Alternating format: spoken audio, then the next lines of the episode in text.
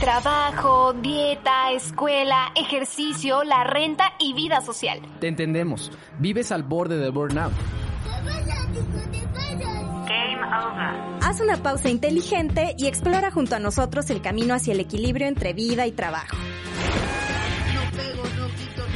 Esto es Smart Break, una dosis semanal de ocio productivo hecha por líder empresarial.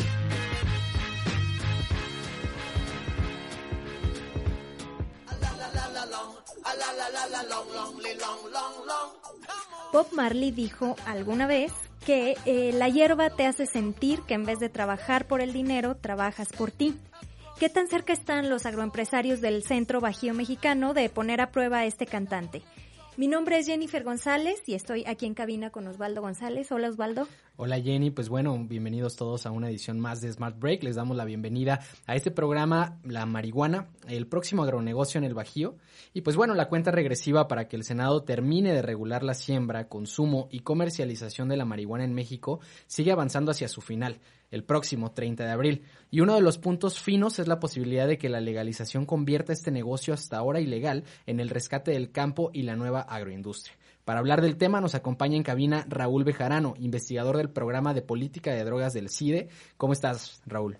Muy bien, muchas gracias. Un placer estar aquí con todos ustedes. Un gusto tenerte por acá y más a continuación tendremos también vía telefónica al experto también en el tema, Guillermo Nieto, presidente de la Asociación Nacional de la Industria del Cannabis, la ANICAN. Y bueno, mientras eh, llega nuestro invitado también vía telefónica, vamos empezando contigo, Raúl, eh, con el primer tema. Eh, partamos de una cronología sobre cómo llegamos a este punto en el que México está a punto de legalizar la marihuana. Sí, bien. Eh, lo que sucede es que en 2018 la Corte juzga que la prohibición absoluta de la marihuana es inconstitucional porque viola el derecho al libre desarrollo de la personalidad.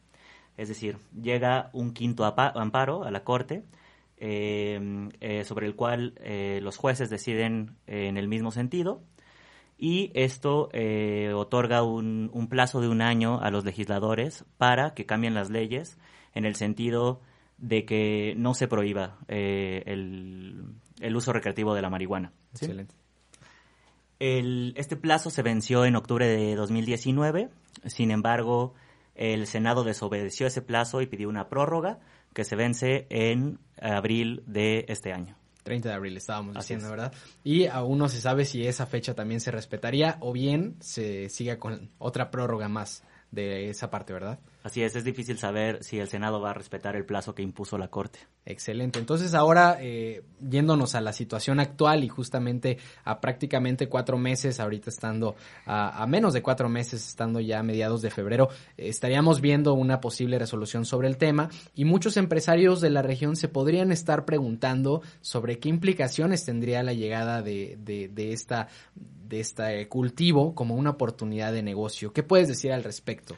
Sí, bien. Eh, en este momento está prohibido eh, la investigación sobre la marihuana. Okay. Está todavía no se expiden las reglamentaciones sobre los usos medicinales de la marihuana y, eh, como todo el mundo sabe, está prohibido el uso lúdico de la marihuana. Es importante señalar que la marihuana es una flor. La marihuana es la flor de la planta de cáñamo. Y solo la flor tiene usos psicoactivos. Es la única parte de la, de la planta de cáñamo que podemos utilizar para alterar nuestro estado de conciencia. Pero eh, la planta de cáñamo, el tallo y las hojas tienen múltiples usos industriales. Se pueden producir fibras a partir de las cuales se pueden generar papel y telas muy resistentes. ¿no? Para ponerles un ejemplo, las velas con las que Cristóbal Colón llegó a América, las velas de las calaveras, estaban hechas a partir eh, de cáñamo, eran telas hechas de cáñamo. La Declaración de Independencia de los Estados Unidos de Norteamérica está firmada en papel de cáñamo. Se pueden generar telas y papeles muy resistentes y estos son algunos de los usos industriales que tiene el cáñamo y que pueden beneficiar tanto a la región del Bajío, por ejemplo. Eh, justo el, eh, el tema de, la, mm, el potencial que tiene esta región. Eh, sabemos desde hace, desde mediados del año pasado, finales del año pasado, que los gobernadores de Jalisco, Aguascalientes, Guanajuato, Querétaro y San Luis Potosí, pues están conformando esta alianza que tiene un componente económico muy importante. Ellos quieren, eh, pues, establecer eh, políticas públicas eh, comunes de atracción de inversión, de, de inversión del, del, dinero público en temas productivos. Y bueno, justo estos estados, eh, estaba revisando ayer unas cifras, eh, participan o aportan el 21.9% del PIB de las actividades primarias de México, es decir, o sea, el campo en, en la región centro bajío, eh, pues es una industria que a lo mejor no, no es tan vistosa como la obra pública, pero es una, una industria importante. Y justamente el tema de la, de la marihuana, de la, del cannabis más bien, eh, eh, como un, un cultivo, un nuevo cultivo que ya va a ser legal, pues es, es importante, es una pues una alternativa, ¿no? Que debiera el empresariado estar como pues discutiendo más, ¿no? Y más ahora, me imagino, con la, caída de la industria manufacturera, que también atraviesa por una situación complicada, justamente han sido las actividades primarias las que han sostenido el crecimiento económico de los estados que justamente conforman este bloque. Entonces me imagino a partir de esto, pues vienen grandes oportunidades, pero es importante esta aclaración que haces, eh, Raúl, porque realmente no se está ahorita permitiendo, el marco no está como para empezar a producir marihuana y distribuirla. Claro. Además, eh, la planta de cáñamo no necesariamente produce flores, ¿no? Okay. Se puede producir eh, cáñamo sin marihuana, ¿no? Eh, aunque también debería ser eh, un aspecto de la planta de cáñamo que en la que el, los industriales de la región deberían tener interés en explotar. ¿El cáñamo ya se puede utilizar ahora? ¿O no? no o es, o sea, no se puede. justamente con esta nueva normativa ya se podría. Exactamente. Ok, perfecto. Y hay condiciones eh, climáticas, económicas, una vez que esta regulación se dé, eh, políticas, para que esta región eh, justo explote el, el, negocio, el agronegocio de, del cannabis? Así es, la ubicación geográfica del país es inmejorable para la producción de cáñamo y mucho más aún la región del Bajío en México. En Canadá se está planteando el hecho de que México pueda ser un productor para eh, el mercado tan importante que representa Canadá, que hace un momento platicábamos, es de las pocas naciones que tienen consolidada una industria alrededor del cannabis. Así es, bueno, Canadá fue el, el, segundo país en regular por completo eh, los usos adultos de la marihuana y los canadienses, la industria canadiense tiene el ojo puesto sobre México, tiene mucho interés en explotar el mercado mexicano y me parece a mí que es algo que no debemos permitir. Justo. Tenemos eh, que ser los mexicanos quienes aprovechemos por completo este mercado porque nos lo debemos, porque somos quienes hemos sido víctimas de una muy larga guerra contra las drogas y quienes hemos pagado con sangre Por ahí, de hecho, hay, hay voces de, de, organizaciones no gubernamentales que están eh, siguiendo muy de cerca las discusiones en el, en el Senado y que advierten de este riesgo, ¿no? De que los empresarios locales, regionales, estén dormidos, mientras los cabilderos canadienses están encima, encima de los senadores, y que eso, bueno, además de dejar fuera de la jugada a los empresarios mexicanos, también representa eh, una un riesgo de exclusión de los campesinos que migraron de la marihuana a la amapola y ahora con esto del fentanilo y demás eh, drogas, pues también, o sea, siguen en la pobreza y siguen siendo los que pagan con sangre, justo, eh, pues el tema de la, de la penalización, ¿no? Eh, bueno, la regulación de la marihuana no beneficia solo a los usuarios, de marihuana no beneficia solo a quienes han sido encarcelados por consumir marihuana, por venderla, por cultivarla, por transportarla. Eh, es una la regulación nos beneficia a todos. Eh, nos beneficia a todos porque tiene, además de los usos industriales que ya comentaba, ¿no? Eh, tiene usos medicinales. Está completamente probado que puede tratarse a personas con casos muy severos de epilepsia y es en ese sentido en el que nos beneficia a todos y por el que deberíamos nosotros prestar mucha atención a la regulación y exigir a nuestros congresistas que lo hagan lo antes posible con un interés nacional que no beneficie a las grandes industrias canadienses. Excelente. Pues bueno, Raúl, vamos a pasar ahora a la segunda parte de nuestro programa, al bloque 2, para continuar un poco también con el tema social, cuál es el impacto que tiene esta posible legalización que está prácticamente en puerta, eh, qué efectos tiene justamente en el desarrollo del tejido social. La firma especializada en información sobre cannabis, New Frontier Data, estima el potencial del mercado de la marihuana legal en México en más de 2 billones de dólares. Esta industria, que abarca toda la cadena de producción con fines medicinales, lúdicos, industriales y de investigación, generaría entre 50.000 y 75.000 empleados en el país, que sería el tercero del mundo en regular esta droga por mandato judicial. El plazo para que el Senado emita la ley general de cannabis vence el próximo abril, Estamos de vuelta amigos en Smart Break hablando de la marihuana, el próximo negocio, eh, agronegocio en el Bajío y aquí platicando justamente eh, con Raúl. Raúl nos decía sobre estas implicaciones que tienen también la legalización de la marihuana a nivel social. Raúl, ¿estamos preparados para eh, justamente un país donde esté legalizada la, marihuana? A mí me parece que sí, totalmente. Después de 10 años en los que las tasas de violencia no han dejado de crecer, eh, desde que el entonces presidente Calderón sacó al ejército a las calles para que las drogas no llegaran a los niños, estamos completamente preparados para acabar con esa violencia. La regulación de la marihuana no va a acabar con la violencia por completo, pero sin duda sí la puede disminuir. De lo que se trata es de dejar de utilizar a nuestras fuerzas de seguridad para perseguir a cultivadores, transportistas y consumidores de marihuana para que persigan delitos que verdaderamente laceran a la sociedad, como el secuestro, por ejemplo. Deberíamos estar utilizando a nuestras Fuerzas Armadas para evitar ese tipo de delitos y no para encarcelar a jóvenes que fumaron un poco de marihuana y que entonces les arruinamos la vida por completo. Y justo eh, también para la, para la región centro-occidente bajío, eh, hablábamos un poco eh, del tema antes de, entrar al aire, está este problema, mm, sin afán reduccionista, digo, el, tema de inseguridad en la región en general tiene que ver con mucho más que, que las drogas, pero concretamente el tema del narcomenudeo, la, la distribución, eh, justo también la, legislación, la regulación de, la marihuana, la regulación completa de la marihuana, ayudaría un poco a, disminuir, a, paliar este problema del narcomenudeo, ¿no? Sin duda, sí, depende de cómo se regule. Uno de los beneficios que esperamos de, de la regulación de la marihuana es el de disminuir los índices de criminalidad. ¿No? Para ello es muy importante incluir un aspecto de justicia social en la regulación. ¿Qué quiere decir este aspecto de justicia social? Que al menos un porcentaje importante de las licencias para el cultivo se, destinen a quienes han sido encarcelados por cultivar marihuana, eh, se destinen a las regiones en las que ya se cultiva la marihuana, como el Triángulo Dorado en, el norte del país, ¿no? que incluye la región serrana de Chihuahua, Durango y Sinaloa, aquí cerca Zacatecas, o bien la región serrana de, Guerrero.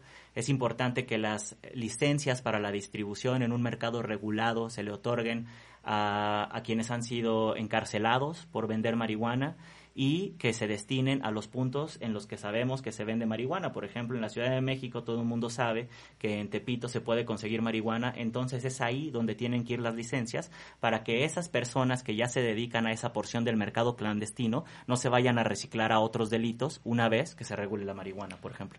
¿Se buscaría formalizar este tipo de comerciantes? Exacto, sí. ¿Y cómo se puede lograr ese salto? ¿Cómo realmente también eh, dar ese, esa transición entre lo que era algo clandestino e ilegal a lo que es ya formal. Se, me imagino se requiere no solamente certificación, no solamente, sino también la capacitación de esa gente, el asesoramiento, cómo llegar a eso. Bueno, hay que poner eh, reglas claras, ¿no? Este, por ejemplo, hay que hablar con, con quienes han sido encarcelados y serían excarcelados eh, para que con reglas claras, ¿no? Por ejemplo, no vendan marihuana a menores, hay que ver también que los centros de distribución no estén cerca de escuelas, eh, y una vez con esas reglas, eh, pues yo no veo ningún problema para que quienes ya se dedican a esa porción del mercado clandestino se dediquen a ese mismo mercado una vez que se regule. Me imagino que esto implicaría que esa gente que distribuye tenga también que formalizarse, incluso darse de alta, estar en como un negocio formal. Así es, tendría que... Sería, sería algo difícil, ¿no? Sería algo complicado. ¿Cómo, o sea, probablemente no continuarían en la, en la eh, clandestinidad bajo el comercio ilegal o el comercio no formal de la marihuana? No es eh, algo sencillo, eh, pero el precio que estamos pagando en la actualidad es mucho más elevado. De lo que se trata es de un cambio de estrategia, de intentar algo distinto. Claro. Ahora, eh, me llama la atención, asumiendo, eh, digamos, en el mejor de los escenarios, ¿no? El Senado eh, cumple con el plazo, tenemos ya una regulación completa y tenemos, podemos hablar ahora sí de un mercado legal del, del, cannabis en México. ¿Habría algo que hacer por parte de los gobiernos estatales y municipales? ¿Habría que hacer adecuaciones que muchas veces también eso es lo que toma tiempo, ¿no? Sí, eh, la transición no sería inmediata. Eh, puede llegar a tomar algunos años, ¿no? Por ejemplo, está el caso de Uruguay, que fue el primer país en regular el uso adulto de la marihuana. A ellos les tomó hasta dos años ponerlo en práctica. Eh, puede ser que tome ese tiempo, puede ser que tome un poco más, pero pues no sería un salto al vacío. Contamos con la experiencia de Uruguay, contamos con la experiencia de Canadá y con la experiencia de algunos eh, estados de Estados Unidos. A mí me parece que la mejor forma de regularlo debe ser a nivel nacional y no que cada estado decida por sí mismo cómo regularla, que es justo lo que pasó en Canadá y lo que pasó en Estados Unidos y que ha traído distintos problemas en esas regiones.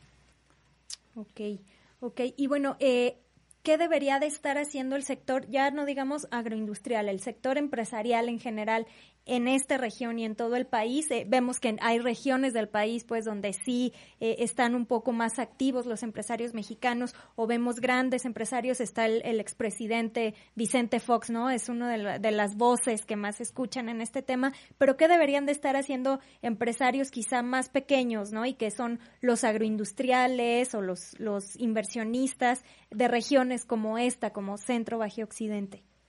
Pues primero que nada, quitarse todos los prejuicios en torno a la marihuana, eh, dejar de pensar que la marihuana es una sustancia que conduce a la criminalidad, ¿no? Lo que conduce a la criminalidad es la prohibición, no el consumo. Y segundo, pues, eh, presionar a sus legisladores para que regulen en este sentido. ¿Qué, ¿Cuáles son esas, eh, o, cuáles serían ejemplos de reglas claras para que como empresarios, no sé, quizá una comparación con, con algún otro giro eh, de la industria, por ejemplo, para industria automotriz, industria pesada en general, eh, ¿qué, reglas claras sí hay en otros sectores, por ejemplo, o sí hay en el sector agroindustrial actualmente que debería de haber, por ejemplo, para la, el tema del cannabis y de la marihuana? Bien, hay dos aspectos eh, en términos agroindustriales muy importantes, que es el de la pureza y el de la potencia. La pureza quiere decir la ausencia de pesticidas o plagas, ¿no? Entonces, eh, el sector agroindustrial tendría que asegurarse de que de no utilizar pesticidas que pueden ser dañinos para la salud o de plagas que también podrían dañar la salud. Eh, ahora la potencia también es muy importante. Eh, usualmente se refiere al porcentaje de THC que tiene la marihuana. Así como el alcohol tiene una gradación de alcohol, ¿no? Eh, el tequila tiene 40%, el vino tiene 16% y la cerveza tiene 4%. También la marihuana puede tener distintos porcentajes de THC, que es el principal agente activo de la marihuana y es lo que altera el estado de conciencia.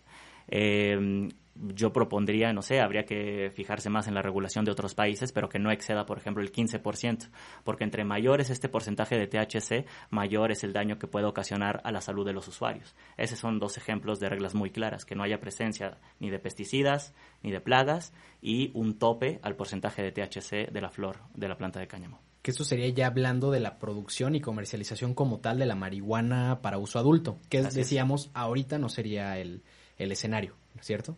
¿Cómo, perdón? es decir, ahorita no estamos en un escenario en el que ya se permita la producción este, de marihuana para uso adulto, sino nos decías más bien los componentes que no eran para, para el uso justamente lúdico, ¿no? Sí, así es. De, momento no se permite ningún tipo de, no se permite el cultivo de la planta de cáñamo para ningún fin. no, se, no está permitido cultivar cáñamo eh, ni para usos industriales, ni para usos medicinales, ni para usos eh, recreativos, adultos o lúdicos. Excelente. Únicamente lo tienen permitido las personas que obtuvieron estos amparos, ¿es Exactamente, es decir, Como todavía no se reglamenta, no, no se regula al respecto, eh, pero la Corte ya juzgó que la prohibición absoluta de la marihuana es anticonstitucional. Ahorita se puede conseguir amparos, ya sea para fines medicinales, que te pueden permitir eh, importar eh, extractos de marihuana de otros países, principalmente de Estados Unidos, o se puede conseguir un amparo para cultivar, cosechar, transportar, y consumir marihuana con fines adultos. Pero entonces, ¿qué pasa con esto? que es sumamente inequitativo, porque entonces quien tiene acceso a un abogado, ¿no? Quien tiene los recursos para acceder a un abogado, puede conseguir un amparo y eh, cultivar marihuana eh, para fines adultos, mientras quien no tiene acceso a un abogado, usualmente los pobres, eh, terminan yendo a la cárcel, ¿no? Claro. Y creo que nos falta abordar dos ejes que, que me parecen también sumamente importantes. El tema de la educación, que, qué le va a tocar o qué le debería de tocar a, eh, al sector educativo y qué le debe de tocar al sector salud, porque bueno, finalmente eh, para otras sustancias que en algún momento de la historia estuvieron prohibidas, sí tenemos por lo menos centros de, de pues de tratamiento, de rehabilitación, estrategias eh, de promoción de, hábitos saludables y demás. ¿Qué le debe de tocar a estos dos sectores en, en todo este, pues este tema de la regulación? Bueno, a la Secretaría de Salud, por ejemplo, y a la Secretaría de Educación le tocaría promover estrategias de reducción de daños, ¿no? A mí me gusta mucho la analogía con la educación sexual. Eh, es un hecho que los jóvenes van a tener relaciones sexuales y lo mejor que puede hacer el Estado para evitar, por ejemplo, el contagio de enfermedades de transmisión sexual es eh, darle a los jóvenes herramientas para que decidan en libertad decir, eh, mira, tener relaciones sexuales puede tener, puede conllevar estos riesgos. ¿Qué puedes hacer? Utilizar un preservativo, ¿no? Utilizar un condón. Lo mismo con las sustancias, por ejemplo, en el caso de la marihuana. Hay distintas formas de consumir marihuana. Hay al menos tres. Eh, la más común es a través de un cigarrillo, ¿no? Eso, eh, como hay combustión, puede generar afectaciones respiratorias y pulmonares. Otra forma de consumir marihuana es a través de un vaporizador. Hay dos tipos de vaporizadores, herbales y de aceites. Como los vaporizadores de aceites no están regulados, pueden tener sustancias eh, distintas al THC que pueden ser muy nocivas para la salud. Pero si se consume a través de un vaporizador herbal, eh, el riesgo de mm, generar afectaciones respiratorias y pulmonares es menor que eh, si se consume cuando hay combustión, ¿no? A través de un cigarrillo, cuando hay humo.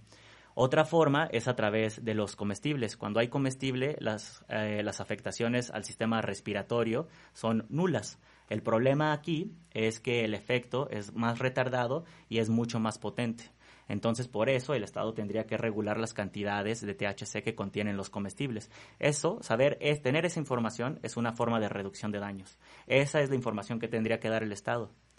Okay. Hablabas también eh, fuera del aire del, del, papel que se tiene también en las en el sector privado para no promover el uso o el consumo de la marihuana, como es el caso de los cigarrillos, como es el caso del alcohol. Platícanos un poco más al respecto. Sí, mira, eh, contamos con la experiencia de la regulación de otras dos sustancias, que son el tabaco y el alcohol. Hasta que eh, una de, los, de las eh, grandes enseñanzas que nos deja el tabaco y el alcohol es que hay que prohibir todo tipo de publicidad. yo soy partidario de que no solo se prohíba, sino que se penalice toda publicidad en torno al consumo de marihuana y incluso se debería eh, prohibir eh, la publicidad del alcohol, como se hizo con el tabaco. Desde que se prohibió eh, la publicidad en torno al tabaco, disminuyó significativamente el número de nuevos usuarios de tabaco.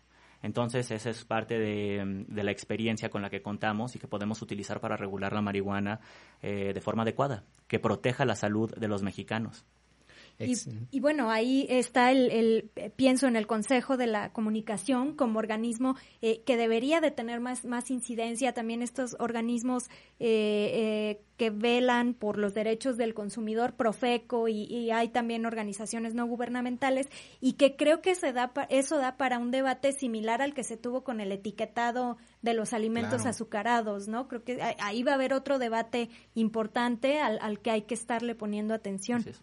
Raúl Bejarano, investigador del programa de política de drogas del CIDE, muchas gracias por acompañarnos en, estos primeros dos bloques. ¿Algún comentario final que te gustaría agregar para cerrar? Sí, yo le pido a todos nuestros radioescuchas que por favor presionen a sus legisladores para que legislen y no eh, pidan una prórroga más porque la regulación de la marihuana nos beneficia a todos, es por el bien nacional. Excelente, Raúl. Pues bueno, de esta forma cerramos el segundo bloque. Agradecemos mucho tu compañía. Te esperamos próximamente aquí en tu casa en Smart Break de líder empresarial. Smart Break es un podcast de líder empresarial. Producido por Jennifer González y Goretti Torres. Producción ejecutiva por Osvaldo González. Diseño de sonido y edición de Edgar Pérez. Busca un episodio nuevo cada jueves a las 5 de la tarde en Spotify, Evox y Apple tengo, no me importa y adiós.